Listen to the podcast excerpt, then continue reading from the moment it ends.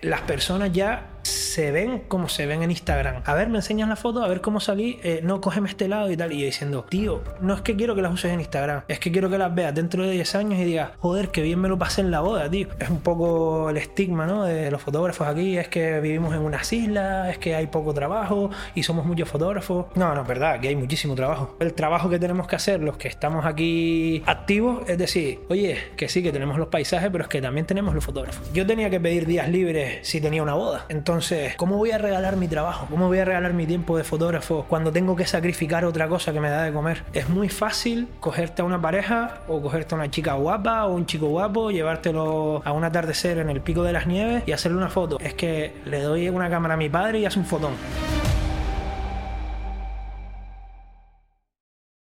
Bienvenidos a otro programa de No me tires del carrete. De nuevo, muchas gracias a Sigel por prestarnos sus oficinas para estos primeros programas. Y hoy tenemos con nosotros a un fotógrafo que vino nominado por otro fotógrafo, José Bringas, y nominó a Belfi Aguilar, que lo tenemos aquí ahora con nosotros. Gracias. Y gracias a José, obviamente, por acordarse de mí, que yo también siempre me acuerdo de él para, para todo Hoy mismo lo llamé para ver si nos íbamos a dar una vuelta por ahí con la moto, los dos somos moteros y no pudo, tenía otros compromisos, tenía un asadero, él no para. Pero bueno, igualmente muchísimas gracias a José por avisarme y por supuesto a ustedes por, por recibirme. Pues nada, eh, antes de empezar te quería preguntar que, qué tal, ¿cómo estás hoy? Pues un poco nervioso, no estoy acostumbrado a estar delante de la cámara, como te comentaba antes de empezar. Nada, nada acostumbrado. Aunque es irónico porque siempre que, me toca grabar o hacer fotos con, la gente, pues me meto un poco con ellos, ¿no? Que, dejen la vergüenza, que, sean naturales y demás, pero cuando te toca estar enfrente, la cosa cambia. Sí, es curioso, ¿no? Que muchos fotógrafos tienen como ese miedo escénico cuando realmente son los que luego motivan a otras personas a que, a que se suelten delante de la cámara. Casa de herrero, cuchara de palo, ¿no? Como el que dice. Pues sí, sí, sí, sí. Pues bueno, quería empezar preguntándote, bueno, pregunta tipiquísima. Brevemente, si nos podrías decir cómo empezaste a dedicarte a la fotografía. Sí, claro. Pues, a ver, empecé a la fotografía, eh, obviamente porque mis padres me regalaron una cámara. Eh, en ese entonces, pues, tengo que nombrar a dos personas que para mí eran dos referentes, me encantaban lo que hacía, que es Tony Mateo y Rubén Grimón. Son fotógrafos que, que, en, ese entonces se dedicaban a la fotografía de surf yo, yo surfeo, hacía bodyboard en esa época y, los tenía como los putísimos amos, tío. Y a día, de hoy lo pienso. O sea, son gente buenísima y, claro, pues mi padre un poco viendo mi motivación con ellos, pues, pues me regalaron una cámara hace muchísimos años. Y poco más. Así empezó eh, para que hiciera fotos de surf. Nunca hice fotos de surf porque prefería surfear que, que hacer fotos. Pero luego eh, empecé a rentabilizar la cámara con el mundo de la noche, en discotecas, en, eventos, con las orlas. Y así un poquito empezó Sí, como que digamos que el motivo principal fue que empezaste a tocar la cámara por la que te regalaron y algo que si de repente en algún evento o lo que sea, pues fuiste poco a poco entrando y al final... Básicamente. Sí. de lleno después. Tuve un mm. tiempo después que me paré, ¿vale? Que, porque empecé muy fuerte con, con el tema de la noche, me acuerdo con dos compañeros, con Nil Navarro y con, y con Jorge Morén, que luego podemos hablar de ellos si quieres. Eh, y, estábamos con el tema de pues, lo de las orlas y, y las fiestas y demás, súper fuerte, pero luego fue muy en decadencia eh, ese, ese digamos, ese estilo de fotografía, ¿no? Pues empezó a meter mucha gente y demás. Entonces sí que lo abandoné durante un tiempo, seguí haciendo fotografías, pero, pero a los animales que yo tenía, algunos amigos, un poco de surf y demás. Y luego más adelante, pues cada vez me fue creando más inquietud y demás y, y, decidí dedicarme profesionalmente a ello. Y ya que ahora lo, nombraste brevemente, eh, ¿crees que hay muchos fotógrafos en general? Es decir, bueno, vamos a cerrarlo más bien aquí a las islas. ¿Crees que hay muchos fotógrafos en las islas? O sea, ¿crees que es un mercado que se pueda saturar o que realmente hay para todos? Eh, a ver, fotógrafo, hay que saber diferenciar entre fotógrafo y fotógrafo profesional, obviamente, ¿no? Porque fotógrafo al final es cualquiera que hace fotografía, por decirlo de alguna sí, forma. Claro, en este caso yo me estoy refiriendo más bien a, fotógrafos profesionales, porque claro, amateur, pues ahí sí que hay hasta el infinito y más allá. Cada, cada cual que tiene una cámara, ya sea solo para, para viaje o porque le gusta sacar fotos a sus animales o de repente le gusta el surf y también tiene una cámara para él mismo sacarse fotos a él o a sus amigos y compañeros, pues me refiero más a fotógrafos profesionales. Hay muchos fotógrafos profesionales pero no creo que sea un mercado que se vaya a saturar, ni mucho menos, porque cada vez eh, es más la demanda que, que, hay con la fotografía, ¿no? Y con el vídeo. O sea, entonces, yo sé que, yo sé que es un poco el estigma ¿no? de los fotógrafos aquí, es que vivimos en unas islas, es que hay poco trabajo y somos muchos fotógrafos. Es verdad, ¿crees, crees que eso es, es verdad? Recurrir a lo de, no, es que aquí hay poco trabajo, que si las islas no hay mucho trabajo y demás. No, no, es verdad, aquí hay muchísimo trabajo. Y, o por lo menos yo, a ver, no creo que sea verdad, ¿no? Como lo veo yo. Creo que hay muchísimo trabajo, hay muchísimo trabajo local, hay muchísimo trabajo de fuera que requieren trabajo local, me refiero. Eh, yo trabajo para muchas marcas y, y hay marcas que son a nivel local y otras marcas que vienen de afuera, porque Canarias es un paraíso para la fotografía. O sea, no sabes cuántos spots se, se, ruedan en Lanzarote, en Fuerteventura. Ya no te hablo del cine ya, porque ya que no, lo controlo, pero es una barbaridad. Entonces, creo que lo que hay que hacer es no limitarnos a, a, a llorar y decir, es que hay muchos fotógrafos, sino evolucionar un poco con, con lo que nos viene y, y, y a ello, ¿no? Pues si viene trabajo de afuera, decir, oye, pues aquí estoy yo, ¿sabes? Que, si viene, por ejemplo, yo trabajo para una marca de coche, Volkswagen, no sé si puedo decir marca, pero... Hombre, si, pagan mejor, pero... pues yo trabajo para Volkswagen aquí en Canarias. Eh, mi misión o mi, motivación sería que, que, Alemania, ¿no? que es donde está la fábrica, me contrate directamente, no, no que vengan ellos, porque muchas veces vienen ellos. No la sucursal, dices tú. Eh, no, lo, que es la marca en sí. lo que sería la marca en sí. Lo que me refiero es, es que, por ejemplo, Canarias ya es un atractivo como, como, como espacio, ¿no? Y te lo digo porque viene Audi, viene Volkswagen a sacar fotografías aquí porque eh, el entorno que tenemos es una pasada. Sí, aprovechar los paisajes para hacer su... El problema es que a día de hoy la mayoría de esas marcas vienen con sus fotógrafos de allá. Pues yo creo que un poco el trabajo que tenemos que hacer, los que estamos aquí activos, es decir, oye, que sí, que tenemos los paisajes, pero es que también tenemos los fotógrafos. Y, y, te lo, y, y, me ha pasado ya, o sea, ya he hecho trabajos para ellos. Por ejemplo, para lo que te decía, para Volkswagen. O, por ejemplo, vino una. Yo, como te comentaba antes, hago mucha fotografía de vela gracias al Real Club Náutico de Gran Canaria. Y, y, por suerte estoy bastante reconocido en ese, en ese campo. Y recuerdo que vino una de las regatas más importantes del mundo. Y vino absolutamente con todo su equipo de fuera, un equipo de Francia, su estudio de grabación y, todos los cámaras, editores y demás. Y yo era el único cámara de aquí de Canarias. Y, y, vamos, terminamos el trabajo y me dijeron, por favor, el año que viene, si volvemos, podemos contar contigo y no solo contigo, sino que tú nos recomiendas a más gente. Porque claro, ellos vinieron con gente que era buena, por supuesto, no, pongo, no pongo en juicio la calidad de los cámaras que vinieron, pero cuando trataron con un fotógrafo local y vio que yo podía grabar o sacar fotografías de esos barcos desde ubicaciones que ellos ni siquiera conocían, pues le pusieron valor. Hmm. No, incluso hasta para la propia empresa es más barato contratar a gente local que estar pagándole viajes, alojamiento y demás a, la, a, sus fotógrafos. Tienes que ser muy, muy buenos para que les salga. honestamente, no es. No creo que. No creo que el problema fuera el dinero. ¿Vale? No creo que, no creo que, el hándicap para, para, no contratar a un fotógrafo de aquí sea el dinero. Porque, porque al final los gastos que tú generes pues, por traslados y demás, lo puedes grabar, quitar con impuestos y demás. El tema es que al final confías tú en tu equipo, ¿no? Por ejemplo, esta productora de Francia confiará en su equipo. Y yo lo que he hecho ha sido que confíen en mí también, aunque, aunque sea de aquí. Y al final ellos siempre tienen como su, su workflow, ¿no? Y ya están acostumbrados a trabajar juntos y quizás es hasta un poco handicap tener que enseñar, entre comillas, a otra persona, ¿no? No, pues para nada. O sea, yo creo que al final se dieron cuenta que pasó lo contrario, ¿no? O sea, Eh, conozco el mar de aquí, conozco. Y, salíamos en los barcos y, me decían, tío, o sea, hay un montón de olas. Y yo, ya, o sea, bienvenido a Canarias, ¿sabes? Eh, y cámaras de ellos vomitando y demás. Y, recuerdo un día en específico que, una de las llegadas de los barcos se adelantó y no contactaron con el fotógrafo que, tenía que salir en la lancha y me consiguieron despertar porque fue a las 4 de la mañana y salí yo y me dijeron, tío, o sea, de lujo, ¿sabes?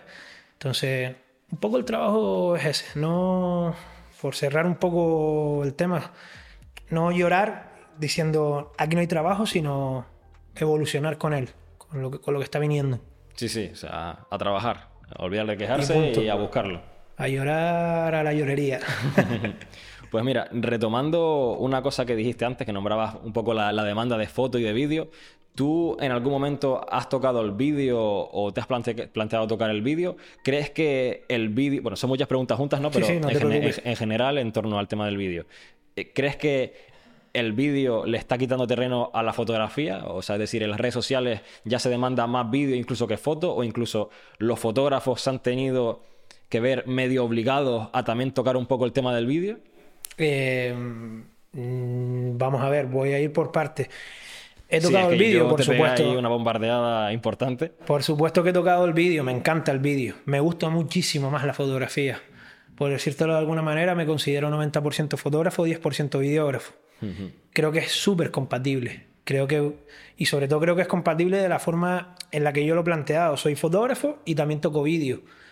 Al igual que lo que creo es que todos los videógrafos deberían de estudiar fotografía o deberían tocar un poco la fotografía porque les aportaría muchísimo en su trabajo. Eh, ¿El vídeo le está ganando terreno a la fotografía? Bueno, quizás ahora mismo.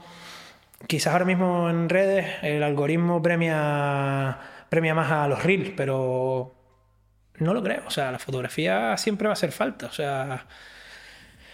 Eh, o sea, y siempre pongo el ejemplo, y sin desmerecer, por supuesto, a los videógrafos. Pero yo voy a casa de mis padres y la fotografía del día de su boda sigue estando en el salón de su casa. El vídeo. A saber dónde está el vídeo ese que grabaron. Pero bueno, lo que, a lo que volvíamos antes, ¿no? Los tiempos evolucionan, el vídeo es algo que, cada vez se demanda más, cada vez los vídeos más cortos, cada vez son superproducciones desde las bodas hasta cosas personales y, bueno. Y te mm. digo una cosa, y me meto un poco, me meto un poco eh, en discrepancia con compañeros, ¿no? Y, y te voy a nombrar a un compañero y amigo eh, que es José, el chamo, lo conocen, ¿no? De Línea Blanca o Sunai, porque tiene varias, varias redes, que él me dice, tío, dedícate solo a la fotografía, no hagas, no hagas vídeo, porque es que si no, al final no, no va... Pues yo discrepo con él, pero bueno, eh, respeto su opinión y tanto que la respeto, porque cada vez que necesito algo de vídeo, cada vez que un cliente contacta conmigo y necesito algo que necesitan fotografía y vídeo, es el primero que llamo, porque es un puto máquina. Y, igual. Y, es un poco. Es mi opinión al respecto. ok, ok. No, yo la verdad que no se me había ocurrido, no había pensado que, que, claro, sí es verdad que las fotos, por lo menos en el ámbito de la boda, sí es algo que puedes exponer en tu casa y tener un, un retratos o lo que sea, pero el vídeo no lo puedes tener ahí expuesto. Es algo más de, de sentarte a verlo y a recordarlo, pero no, no lo puedes tener como, digamos, decoración y, que lo ves y decir, ay, mira, me acuerdo de, ese momento. Pero te digo, sin desmerecer para nada el vídeo, ¿eh? porque me parece que eh, los videógrafos están haciendo un trabajo, sobre todo el tema de las bodas, que es lo que estás nombrando, brutal. O sea, hay videógrafos aquí en las islas y en España que, que es que yo me pongo a ver trailers de, de, bodas de novios que no tengo ni puñetera idea de quiénes son porque es que son una pasada, ¿sabes? Es como quien ve un videoclip o, o algo, son una pasada. No, que sí es verdad que, bueno, como lo decía, en casi todos los aspectos, digamos que, no sé si decir cinematografía, pero sí que la calidad en sí de, los vídeos, ya sea de, de, boda o incluso de viajes o lo que sea, ha subido muchísimo. O sea, tú te ves un reportaje de... Es que claro, antes quizás decías reportaje de bodas Ahora quizás la palabra reportaje se queda como un poquito corta, ¿no? Mm. No, no, ahora son superproducciones ya, ¿no? Y, y superproducciones que gracias a los avances que hay con, con las cámaras de hoy en día, pues las haces con una cámara en mano, ¿sabes?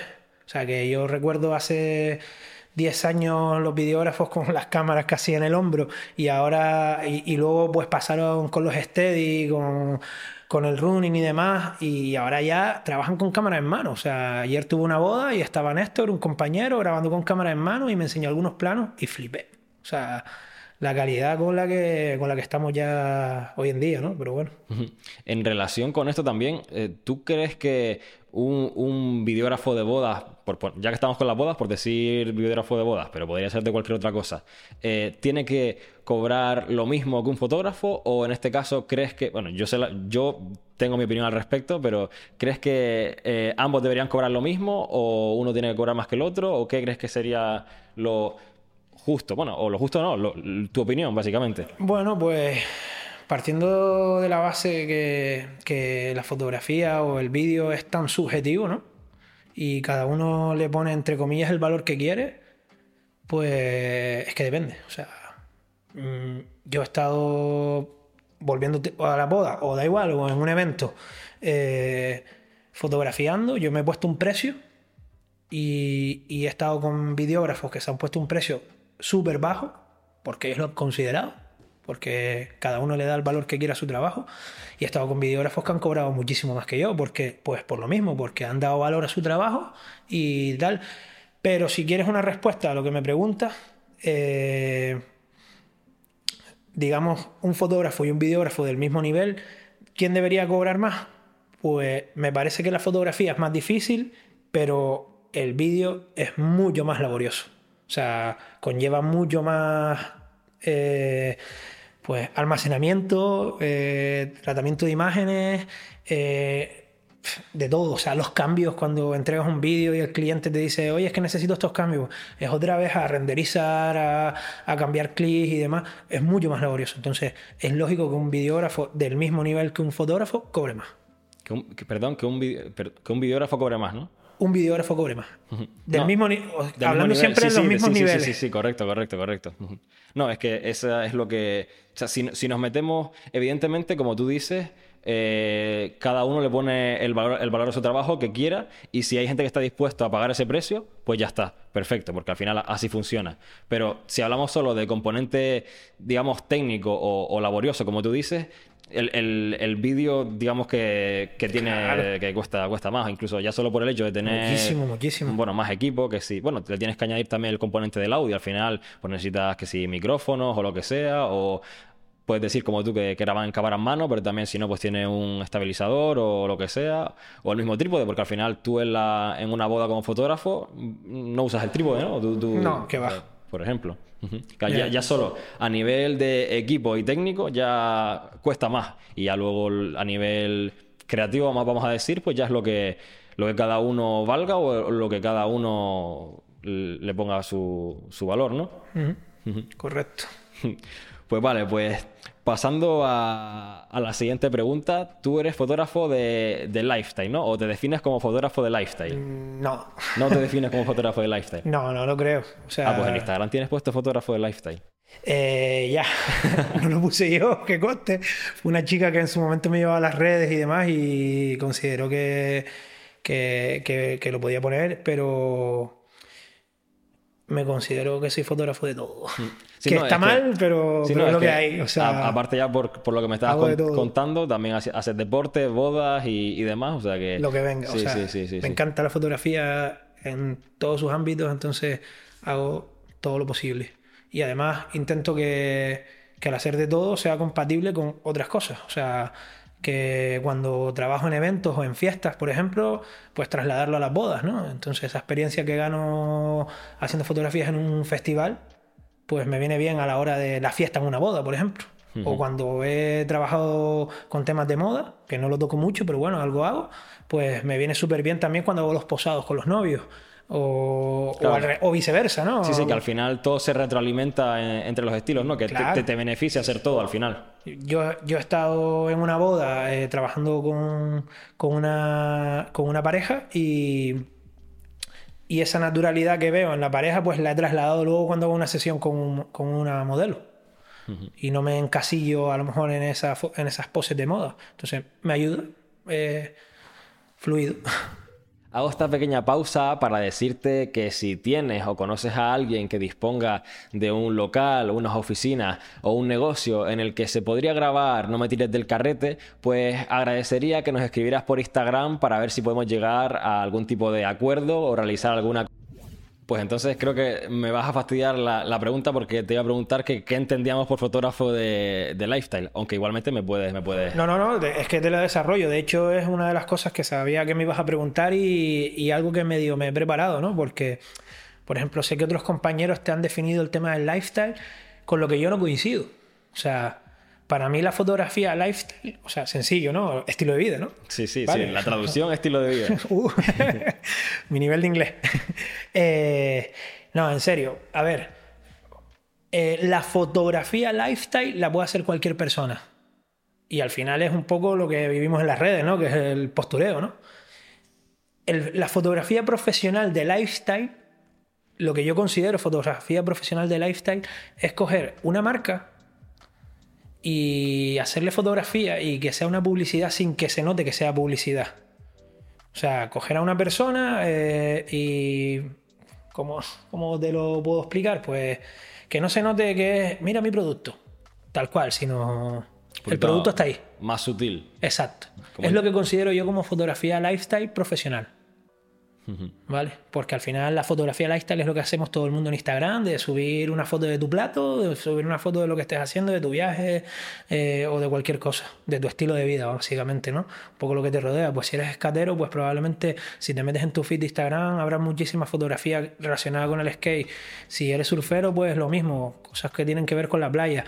O ahora que está tan de moda el tema de la apnea, pues si tú te metes en el perfil de, por ejemplo, una amiga mía que hace apnea, pues todo su perfil es Arnea. O sea, entonces ella hace fotografía lifestyle. Profesional, no. Hmm. Profesional cuando, cuando trabaja con algún fotógrafo profesional, pero, pero lo que hace ella por sí, ¿no? Hmm. O sea, lifestyle es como fotografía de lifestyle, de lifestyle es como retratar tu estilo de vida, ¿no? Y, Exacto. Bueno, también porque como que tenemos esa manía de como de encasillarlo todo, ¿no? De, darle un nombre a, a, todo lo que, lo que uno hace, ¿no? Porque si no, realmente, al final todo es, fotografía, ¿no? Todos son fotógrafos y ya está. lógico. Bueno, y ya está, ¿no? Quiero decir que, es mucho, pero... Te entiendo.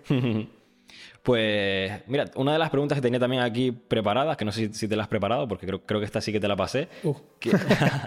¿Qué, es lo mejor que te ha pasado siendo fotógrafo? Uh. Bueno, a lo mejor, eh, supongo que muchas cosas. Ya, si, si, si, estás viviendo de la fotografía, ya es una de las mejores cosas que te habrá dado, ¿no? No, no. Tengo, esa pregunta, esa, esa respuesta la tengo bastante clara. Y a lo mejor no es para nada lo que te esperas. Una cosa que, y esto es una buena fumada, ¿eh? una cosa que me perturbaba a mí de, de, pequeño, ¿no? Es que decía, ¿qué quieres ser de mayor? Y, y decía, pues me gustaría vivir no sé cuántas vidas para, para, pues en una de mis vidas ser futbolista, en otra de mis vidas ser profesor, en otra de mis vidas ser astronauta o ser cantante o lo que sea. Y la fotografía, ese, ese sueño que tenía de niño, por decirlo de alguna forma, o esa paranoia que tenía yo de pequeño, eh, la ha cubierto un poco y es porque gracias a la fotografía descubro muchísimos mundos. Eh, pues hago fotografía de tema de automóviles, veo lo que es el, mundo del automóvil por dentro. Hago, voy a un restaurante a hacer fotografía, no me quedo en la barra a hacer fotos. Entro en la cocina, conozco a los cocineros, conozco la materia prima, me enseñan lo que hace. Voy a un despacho de abogados para hacerle su fotografía corporativa. Hablo con ellos, conozco un poco sus estilos de vida. Y para mí eso es lo que más me ha dado la fotografía. Conocer tantas cosas. y, y que me quedan por conocer, obviamente. De hecho, creo que esa es una, una, de las cosas que tanto fotógrafos como videógrafos agradecen. Es decir, que, y, más los que viajan, bueno, no, sé si tú has viajado mucho, pero, pero aparte. y sobre todo este año, ha sido una, una, pasada. O sea, y está siendo una pasada en cuanto a viajes. A nivel personal me afecta, obviamente, pero con mi entorno, pero, pero a nivel profesional, una pasada. Porque, claro, exacto. O sea al final es una profesión que te da, la posibilidad de conocer muchas otras, ¿no? Claro, o sea, eh, una persona ve un concierto desde, desde, la pista, ¿no? Y, yo lo veo desde atrás. Y, tú ves al cantante, ¿no? O, un DJ o lo que esté fotografiando. Y tú ves al cantante cuando está en el escenario, lo que es de cara al público. yo veo al cantante antes de que sube. Y veo cómo es con, con, el staff, veo cómo es conmigo, veo cómo los nervios que tiene antes de subirse a un escenario. Entonces, eso, eso me, me llena. Me llena muchísimo. Sí, además poder ver las cosas desde, otra perspectiva que no es la que ve todo el mundo. Sí, exacto. Que no sé por qué se me vino esta pregunta ahora, pero ¿has trabajado de, algo antes de ser fotógrafo? Sí, claro. O entraste... Ah, vale. Uf, más profesiones que Homer Simpson. ¿Sí o qué? sí, no, yo trabajaba lo que te... A mí quien me dio la oportunidad de dedicarme profesional, yo tengo que agradecer a dos empresas la oportunidad de dedicarme profesionalmente a la fotografía. Una es una cadena de hoteles, Servatur, que apostó por mí hace más de 10 años y a día de hoy es uno de mis clientes más fieles. Y es una pasada trabajar con ellos y me, da la oportunidad de viajar, me da la oportunidad de conocer el mundo de la hostelería y me ha abierto un montón de puertas. Y otra, por supuesto, que es eh, lo que te decía antes, el Real Club Náutico de Gran Canaria. Yo trabajaba ahí en la recesión. Ya me dedicaba a la fotografía y estuve un año compaginando mi trabajo en el, club con, con la fotografía, hasta que llegó un momento que era insostenible continuar con los dos trabajos. Y un jefe de personal que tenía allí me dijo, tío, tira para adelante, eh, pide una excedencia, eh, el club te va a apoyar, eh, nos, vas a, vas a tener, nos vas a tener a nosotros de clientes y va a ser un salvavidas para ti y a partir de ahí va arriba. Es que me, encanta escuchar cómo la gente, digamos que, porque siempre, suele tener como estos patrones, ¿no? De que tenía un trabajo X y siempre luego cuando el otro por fin te da de, bueno, la fotografía en este caso te da por fin de, comer, ya dejas el otro, das entre comillas el salto y como que está, está guay escuchar esas, esas historias. Es que, ¿sabes qué pasa? O sea, y muchas veces eh, compañeros que están empezando me lo preguntan, ¿no? Eh, ¿Qué hago, tío? Y yo siempre, obviamente siempre motivo a que se lancen, ¿no? Y ayudar a todo el que pueda, por supuesto. Pero por otro lado, siempre les digo, eh, si no estás muy fiable a nivel económico, que al final... es que al final eso es lo, que, hay, lo, que, importa, ¿no? Eh, ten cuidado. O sea, ten cuidado y si tienes que estar trabajando eh, de otra profesión mientras lo compaginas con la fotografía, sé que va a ser durísimo, sé que vas a trabajar muchísimas horas, pero creo que lo vas a agradecer porque vas a poner más en valor lo que hagas en fotografía. Te pongo un ejemplo, o sea, yo tenía que pedir días libres si tenía una boda. Entonces, ¿cómo voy a regalar mi trabajo? Eh, me refiero de fotógrafo. ¿Cómo voy a regalar mi tiempo de fotógrafo cuando tengo que sacrificar otra cosa que me da de comer? Entonces, me, ayudaba a poner en valor eh, la fotografía. Y lo agradezco. O sea, y obviamente me lancé con miedo, como todo el mundo, y, y como decía José, ¿no? Que es lo peor que me podía pasar, volver a casa de mis padres. Pues, pues nada, se vuelve a casa de mis padres, pero no, no fue el caso. La verdad que con trabajo, constancia y ahí estamos. Para adelante, con cuidado, con cabeza, pero, pero se puede. Pues volviendo otra vez a la pregunta de antes, que estoy yendo aquí como un poco para adelante y para atrás, ¿qué ha sido lo peor que te ha pasado con la fotografía? Pues lo peor que me ha pasado con la fotografía no es a nivel profesional, sino es a nivel personal. Y es que la fotografía es una profesión que lleva mucho tiempo, porque no son las horas que le dedicamos, por ejemplo, en una boda, o en un evento, o en un shooting. Es luego después la edición, es tratar con el cliente, es responder correos. Entonces, trabajo muchas horas, muchísimas, tío más de las que debería hacer cualquier persona. Y eso pues afecta pues a, a pareja, afecta a amistades, afecta a la familia. Hace bastante que no veo a mis padres, hace que no quedo con amigos. Bueno, hoy, hoy quedé con un amigo, ¿no? Y fuimos a dar una vuelta en moto y tal, pero ya no estoy haciendo tantos planes y estoy sacrificando un poco mi vida personal por mi vida profesional. Y mi misión de aquí a que acabe el año es buscar el equilibrio. Está difícil, pero es, es lo que quiero. Buscar el equilibrio entre vida personal y vida profesional. Y digamos que llevas mucho tiempo con ese desequilibrio o, tú tenías pensado en la cabeza que eso podría llegar a pasar, o, es decir, ¿cómo llegaste a ese punto y cómo crees que lo puedes controlar? Porque creo que es algo muy constante en, las personas al final que, son autónomas y se dedican a todo este tipo, tipo, de, de, actividades, ¿no? A ver, es un poco culpa de mi madre. no, porque tengo una madre que es como muy. que es una crack, o sea, la quiero con locura. Hmm.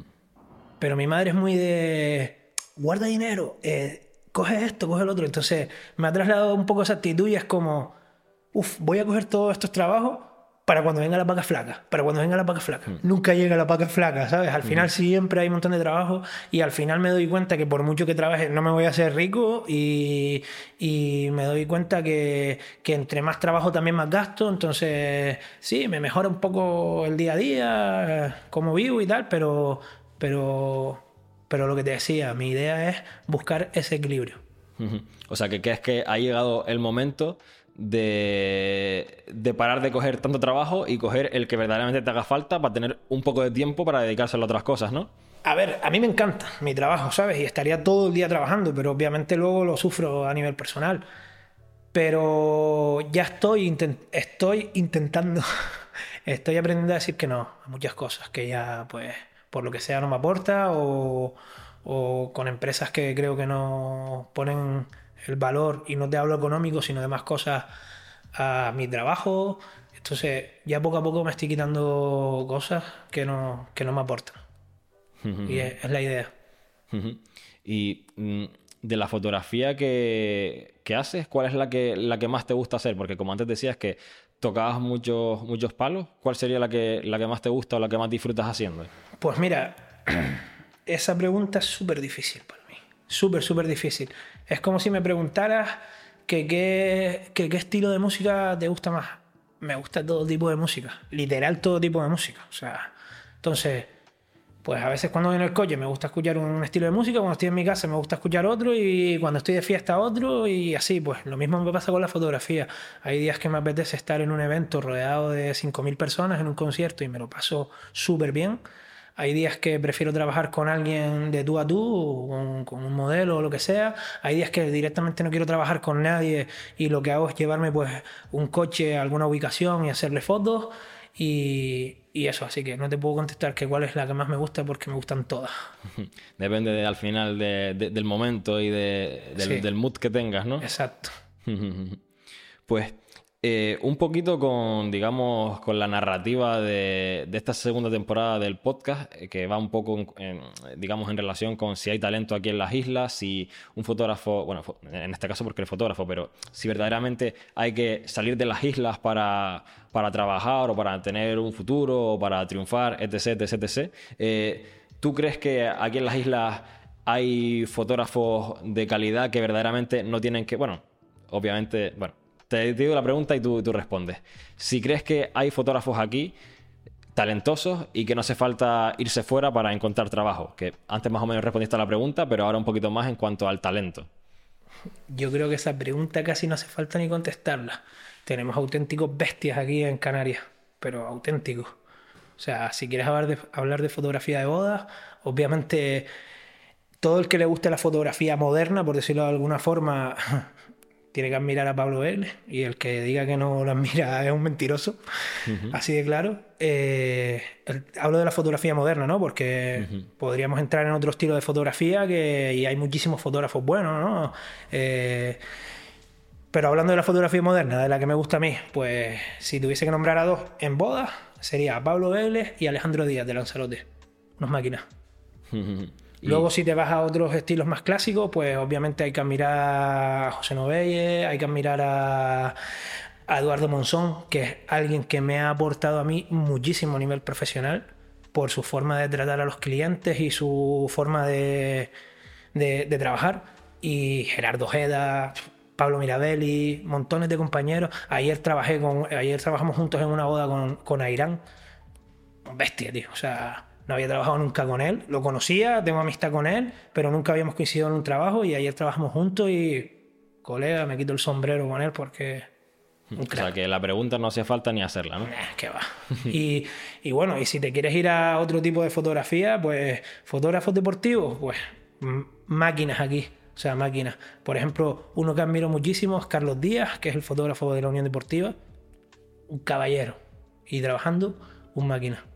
Eh, de temas de moda, tengo que nombrar a alguien que te lo nombré al principio y es Jorge Moreno. Eh, o sea, a ese tío le quiero. O sea, aparte que es mi amigo, obviamente, eh, es un máquina. Como fotógrafo de moda, un máquina. Fotógrafo de moda, Gerardo, Gerardo Valido. Es que Te puedo nombrar a, a muchísimos. pero a muchísimos. Sí, sí, que, que a ver hay, básicamente. y, y creo que casi todos estos que te estoy nombrando, y por ejemplo, y, no es mi amigo, ¿no? Pero, pero es justo nombrarlo, ¿no? Por ejemplo, lo que decíamos, ¿no? Eh, que Pablo te ha nombrado que. Pablo Vélez, te ha nombrado que, que lo de Wedding Destination, ¿no? Pues Wedding Destination significa que Canarias es un lugar para venir a casarte. O por lo menos yo lo, yo lo entiendo así. Y para mí, ¿no? Seguramente habrán más y, perdón por los que se puedan sentir que no los nombro, pero por ejemplo Pablo y Alejandro son dos fotógrafos que la gente viene a casarse a Canarias no solo por el entorno de Canarias, sino porque están ellos. O sea, que una pareja de, de Alemania decida casarse en Lanzarote con su gente cercana porque está Alejandro haciéndole fotos y porque es un entorno que flipa, me parece una locura de bien. Sí, sí, sí, está, claro, está claro. Y que, o sea, si, tú fueras una, una, bueno, es que no quiero tanto centrarme en el ámbito de la fotografía de bodas, pero si tú fueras un fotógrafo, perdón, perdón, si tú fueras, en este caso, unos novios, ¿qué tendrías en cuenta a la hora de, decidirte por un fotógrafo? Pues, eh, pues le pediría que me enseñaran su trabajo más allá de las redes sociales. O sea, verte eh, al final eh, books completos. Exacto, una boda entera. Porque es muy fácil cogerte a una pareja o cogerte a una chica guapa o un chico guapo, llevártelo a un atardecer en el pico de las nieves y hacerle una foto. O sea, es que le doy una cámara a mi padre y hace un fotón. ¿Vale? Pero cuando tú estás en una boda, por ejemplo, ¿no? Que estamos hablando de este tema, te surgen mil complicaciones, ¿no? Que pues tú te esperabas coger un atardecer de puta madre, pero es que ese día está nublado. O está lloviendo o lo que sea, pues tu capacidad de, resolutiva en una boda es lo que yo valoraría. Obviamente el estilo, obviamente el gusto y obviamente mil cosas, pero no quiero un fotógrafo de portfolio, que su portfolio sea una maravilla. Quiero un fotógrafo que me enseñe una boda entera y yo haga así y me vaya a la fotografía número 343 y diga, hostia, qué fotón aunque sea una foto de, grupo o una foto que no tenga tal, pero que sea una fotografía buena, no, no que me hayas entregado 10 fotos buenas y el resto de la boda pues no, no valen, desenfocadas, desencuadradas, mal iluminadas, lo que fuera. Sí, que al final que eh, mirarte el, no, el, no el portfolio, sino trabajos completos y ver que hay consistencia, ¿no? Sí, correcto. Yo cuando una cosa que le ofrezco a los novios obviamente pidiéndole permiso a, la pareja anterior, es enseñarle alguna de mis bodas. Si puede ser, por ejemplo, pues si un pues si una pareja se casa en tal finca y yo ya trabajo en esa finca, pues intento enseñarle, por ejemplo, una boda completa de esa finca para que vean el trabajo, que, que se hagan una idea más o menos lo que van a tener. Obviamente no va a ser lo mismo, porque cada pareja pues decora de su manera y, tiene su estilo y, será más emotiva o más de fiesta o lo que fuera, pero, pero se pueden hacer una idea por lo menos de un trabajo completo. ya, que nombras como todas las cosas que pueden salir mal en, un shooting, ¿qué, ¿qué, cosas son las que a las que te tienes que enfrentar que no esperabas enfrentarte como fotógrafo? Porque claro, tú dices, ah, a lo mejor lo, ves de fuera y dices, ah, fotógrafo, vas aquí, tal, está bien iluminado, tal, saco la foto. Pero hay muchas cosas que pasan en el momento de sacar esa foto que luego no se ven en la foto. Quiero decir, imprevistos que han pasado hasta poder llegar a esa foto. Pues mira, voy a coger las palabras, las palabras no, ¿no? Lo que decía Pablo Vélez y casi todas esos percances que, que te pueden suceder en una boda ya esa pantalla me la he pasado, como dijo él, ¿no? Y, sin que suene pretencioso, quiero decir, yo, yo he intentado llegar a... Estoy, eh, estoy evolucionando la fotografía intentando coger los menos, los menos atajos posibles. O sea, recuerdo en 2008 hacer bodas en asociaciones de vecinos. Imagínate que, que puedes sacar de una asociación de vecinos, ¿no? Pero me arrepiento de haber hecho esa boda. Nunca en la vida. O sea, que va. O sea, es lo que realmente me fue formando. Entonces, ahora cuando voy a una finca que está perfectamente iluminada, que es preciosa la finca, que, que hay un equipo ahí, eh, de, las flores, eh, la iluminación, eh, el catering, pues obviamente se agradece. Pero he llegado desde allá. A día de hoy, el problema que me surge y me seguirá surgiendo, y creo que va a ir creciendo ese problema, es las personas.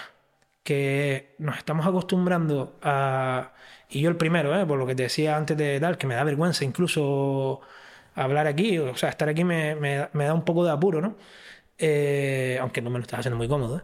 eh pues las personas ya se ven como se ven en Instagram, no como es la realidad. Ya quieren verse, a ver, me enseñas la foto, a ver cómo salí, eh, no, cógeme este lado y tal. Y yo diciendo, tío, o sea, olvídate de eso, que, las fotos que te voy a sacar en la boda no, es, no son esas, no son las que vas a no, no es que quiero que las uses en Instagram, es que quiero que las veas dentro de 10 años y digas, joder, que bien me lo pasé en la boda, tío. O sea, a lo mejor a ti no te gusta tu sonrisa y lo respeto. Y tú la foto que quieres subir al Instagram no es una foto riéndote a carcajadas, sino la foto que sale bien. Pero lo que sí que quiero es que dentro de 10 años, un día revisando las fotos de la boda, veas una foto que te estabas descojonando y te traslades a ese momento y digas, hostia, qué bien nos lo pasamos ese día, ¿sabes? Y estamos perdiendo un poco eso. Y es, y es el, problema que estoy teniendo con, con la gente.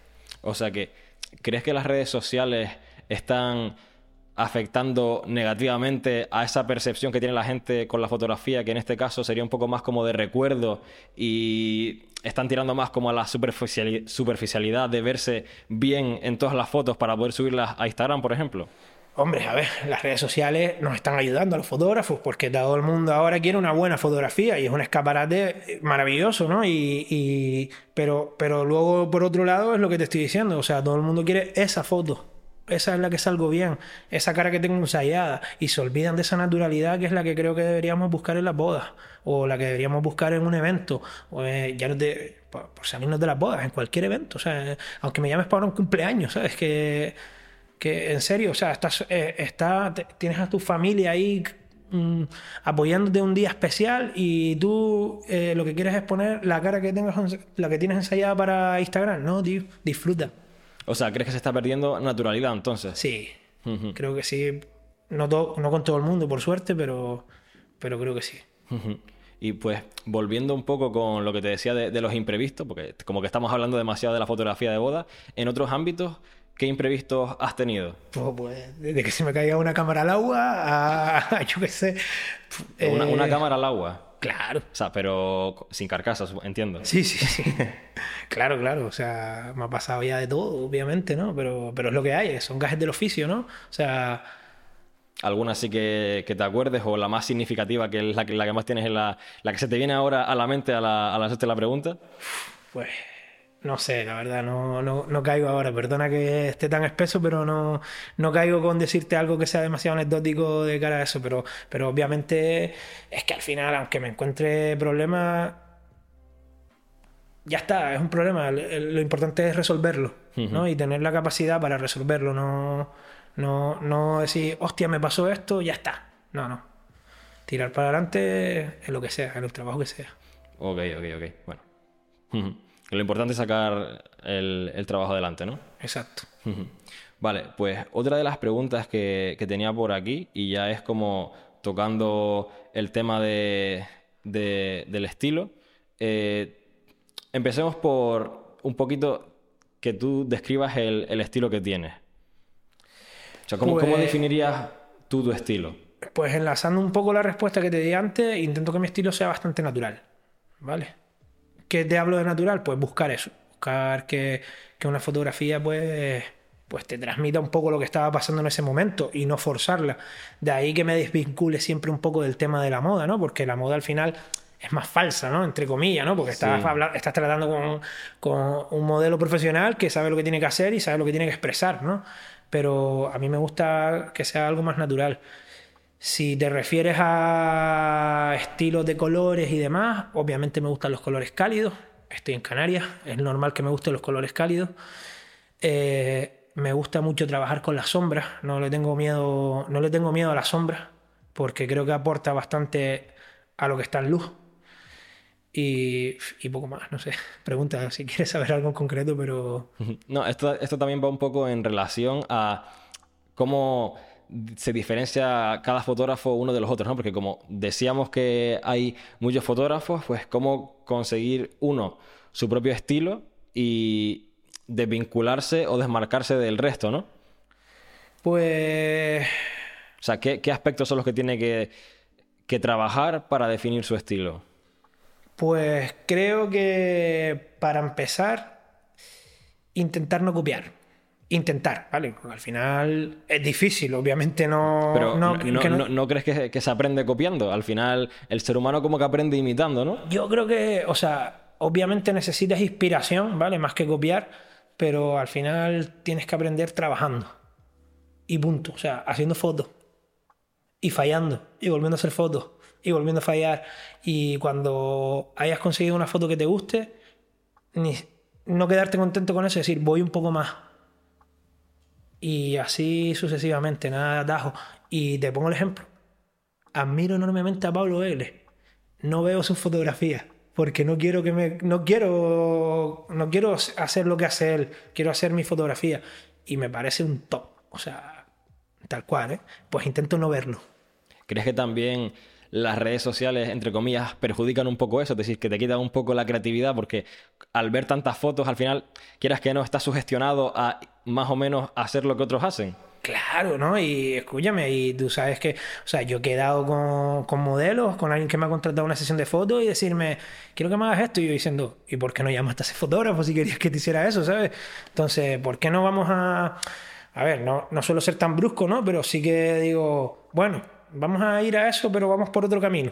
Y, y cuando vamos por ese camino y conseguimos otras cosas, les digo, estás viendo que no teníamos que, que ir enfocados a esa fotografía, sino que, que había mil cosas que nos hubiéramos perdido si no... Entonces, es mi forma de verlo. Obviamente necesitas inspiración, ya te digo que eh, yo me he inspirado muchísimo y en la fotografía de Jorge, de Jorge Moreno, el que te nombré antes, muchísimo. O sea, es de las personas que más me ha enseñado la fotografía. Bueno, hemos crecido juntos, básicamente, ¿no? Eh, a nivel laboral, pero, pero es de las personas que más, más, más me han enseñado. Y si tú ves su portfolio y ves el mío, no tiene nada que ver. Y, y- y hemos crecido juntos a nivel laboral. Entonces, es buscar lo que te vaya llenando y lo que, y lo que consideres, ¿no? Y, y, por ejemplo, tú entonces, ¿qué es lo que haces para, para inspirarte? O sea, al final, trabajar, fallar y ver lo que, lo que te gusta, lo que no te gusta, lo que me funciona, lo que no me funciona, o tienes algún otro, entre comillas, método para inspirarte? Yo te hablo, lo del tema de no contaminarte, no te lo hablo porque sí, te lo hablo desde mi experiencia, ¿no? Y, es porque, eh, perdona que te que ponga siempre el ejemplo de la boda, pero, pero las bodas es bastante, te, sirve para explicar muchas cosas porque hay de todo, ¿no? Ahí, eh, eh, como que abarca un poco toda la fotografía. Porque ahí hace bodegones, hace retratos, hace fotografía documental y demás. Bueno, pues lo, que te quería decir, yo hace muchísimos años, antes de ir a una boda, los días anteriores, me los pegaba enteros viendo fotografías de fotógrafos que me gustan. Estudiándome sus fotografías, estudiándome sus encuadres, estudiándome las luces y después hace 10 años o hace 15 años iba a una boda y era una asociación de vecinos. Entonces yo decía, hostia, que ¿por qué estoy buscando yo esta foto cuando en realidad voy a otro lado? Y lo que pasaba es que buscando esa foto me olvidaba de- del resto, del resto de fotografías que podía hacer. Y llegó un momento que dije, se acabó. Ya no quiero ver más trabajos antes de un trabajo. O sea, si me llaman para fotografiar una moto, no quiero ver fotografías de moto antes. Quiero cogerla y hacerla ahora, ¿no? Que tengo más capacidad y que tengo más seguridad en mí mismo a nivel profesional, pero, pero no quiero contaminarme, quiero hacerla. Y quiero que... Y me pasa, por ejemplo, con Ducati, ¿no? Una marca que, que me apoya muchísimo. Pues la chica de marketing de Ducati, había un momento que me decía, vamos a hacer esto. Y me enseñaba cosas de, de otras marcas o cosas de la propia marca de Ducati, pero, pero de Italia y demás. Y llegó un momento que le decía, no, no, no, vamos a hacer esto. No, pero es que se está, están haciendo esto. Y yo, bueno, no, vamos a nosotros a hacer esto. ¿Y qué pasó? Que empezamos a hacer cosas y, y se dio la vuelta a la tortilla. Y de repente fábrica nos pide trabajo a nosotros. Y de repente fábrica le ha dado un premio a Ducati Canarias como el mejor marketing del mundo, de, de concesionarios Ducati. Y de repente fábrica me llama y me dice, necesito esa foto, véndemela. Entonces, ¿cómo conseguí eso? ¿Copiándole a ellos? No, ahora que me copien ellos a mí. Es Que que no pretende, a ver, Sí, sí, sin, sí. sin que suene pretencioso, ¿no? Pero es mi idea, ¿no? Que, que O sea- se fijen ellos en mí, no... Sí, pero lo que te refieres es que al final muchas veces se cae en lo de está funciona- funcionando esto, y no solo en la fotografía, en muchos ámbitos, de está funcionando esto, vamos a hacer esto. Y muchas veces hay que decir, oye, no, vale, vamos a intentar hacer otra cosa diferente, ¿no? Hombre, hay que adaptarse un poco a, a las cosas que vienen, ¿no? Eh, cualquier fotógrafo te dirá que le encanta la fotografía en horizontal por la cantidad de información. Bueno, a ver, depende de la fotografía. La de retrato, obviamente, es en vertical, pero la mayoría de fotografía eh, tiene mucha más información en horizontal, ¿no? Porque está, abarcas más, más plano. En cambio, en vertical, pues al final coges mucho suelo, coges mucho cielo. Pero bueno, eh, hoy en día todos tenemos un móvil, lo tenemos en vertical, no lo tenemos en horizontal. Entonces, nos hemos tenido que adaptar. Sí, al final eso, también afecta mucho a... Hay cosas en las que te tienes que adaptar y hay cosas. Y, hay- y al final, hay cosas que, que eres tú el que las haces para que el resto se adapte. O sea, no, nunca nos tenemos que poner por abajo, tío, sino, sino un poco también por arriba, ¿sabes? Que se fijen ellos en mí también. Al final, Instagram funciona porque, o sea, eh, el algoritmo de Instagram va por, por lo que se consume y por lo que se genera, ¿no? Entonces, pues vamos a generar, vamos a ser creadores, no vamos a, a, a ser ovejas que copiamos todo lo que vemos y, y ya. No sé, sí, sí, completamente de acuerdo. Sí, también soy muchas veces partidario de intentar hacer no lo que se está haciendo, sino de hacer algo un poquito diferente, ¿no? Hombre, que fallarás mil veces, pero, pero es que es lo que hay, tío. O sea, claro que vas a fallar mil veces, ¿sabes? O sea, pero ¿qué vas a hacer si no? Si estás disfrutando del podcast y lo estás escuchando en Spotify, no olvides dejar tus 5 estrellas y si lo estás viendo en YouTube, no olvides dejar tu me gusta. Última pregunta para finalizar. Te quiero preguntar si crees que la fotografía es un trabajo, digamos, individual. Tú, por ejemplo, ¿trabajas solo o también haces equipo con otros fotógrafos? Hago equipo 100%.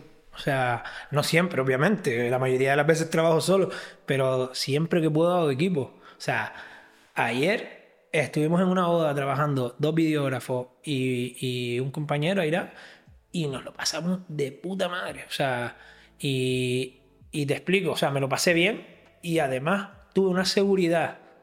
El saber que tenía un compañero tan bueno a mi lado, que es que esa tranquilidad con la que me voy a mi casa no, no la tienes si vas solo. Eh, curro mucho con, con José, con José Bringas, que estuvo por aquí. Bestia, o sea, lo que aprendo de ese hombre es exagerado. O sea, y eh, cada vez que tengo algo importante así de vídeo, que no lo puedo hacer yo, pues porque hago fotografía o lo que sea, pues llamo a, a, a José, al chamo, que es un bestia.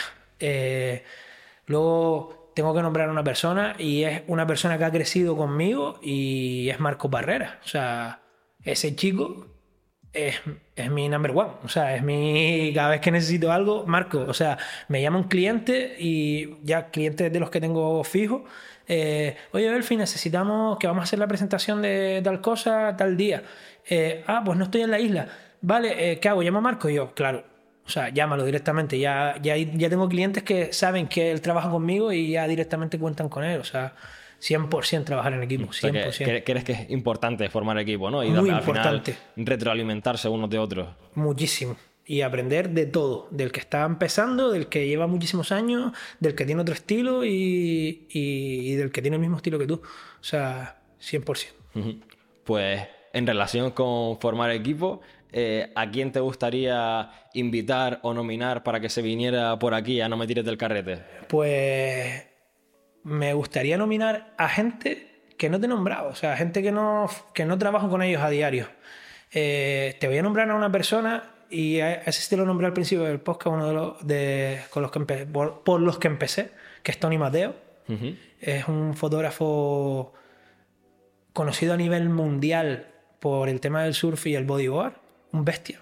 Y tiene un coco, bueno, si viene, que espero que sí, Tony ven, eh, vas a flipar con lo que le pasa a ese hombre por la cabeza.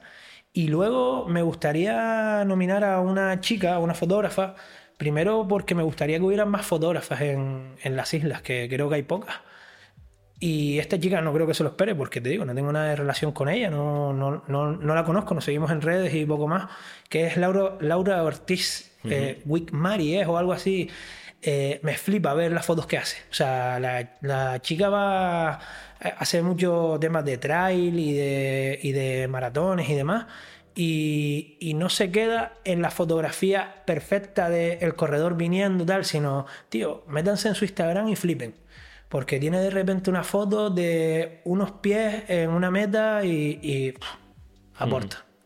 Pues sí. me gustaría nominarle a ella también. Pues a ver qué tal si, si los dos contacto con ellos y, y se pueden pasar y que, y, y que, nos compartas también su, sus experiencias para, para aprender y, nutrirnos todos, ¿no? Sí, claro. Así que, Belfi, pues nada, muchas gracias por venirte aquí gracias a la a en el carrete, por hablar aquí un rato y por compartir, por compartir tú también tu, tus experiencias. Muchas gracias. A ustedes.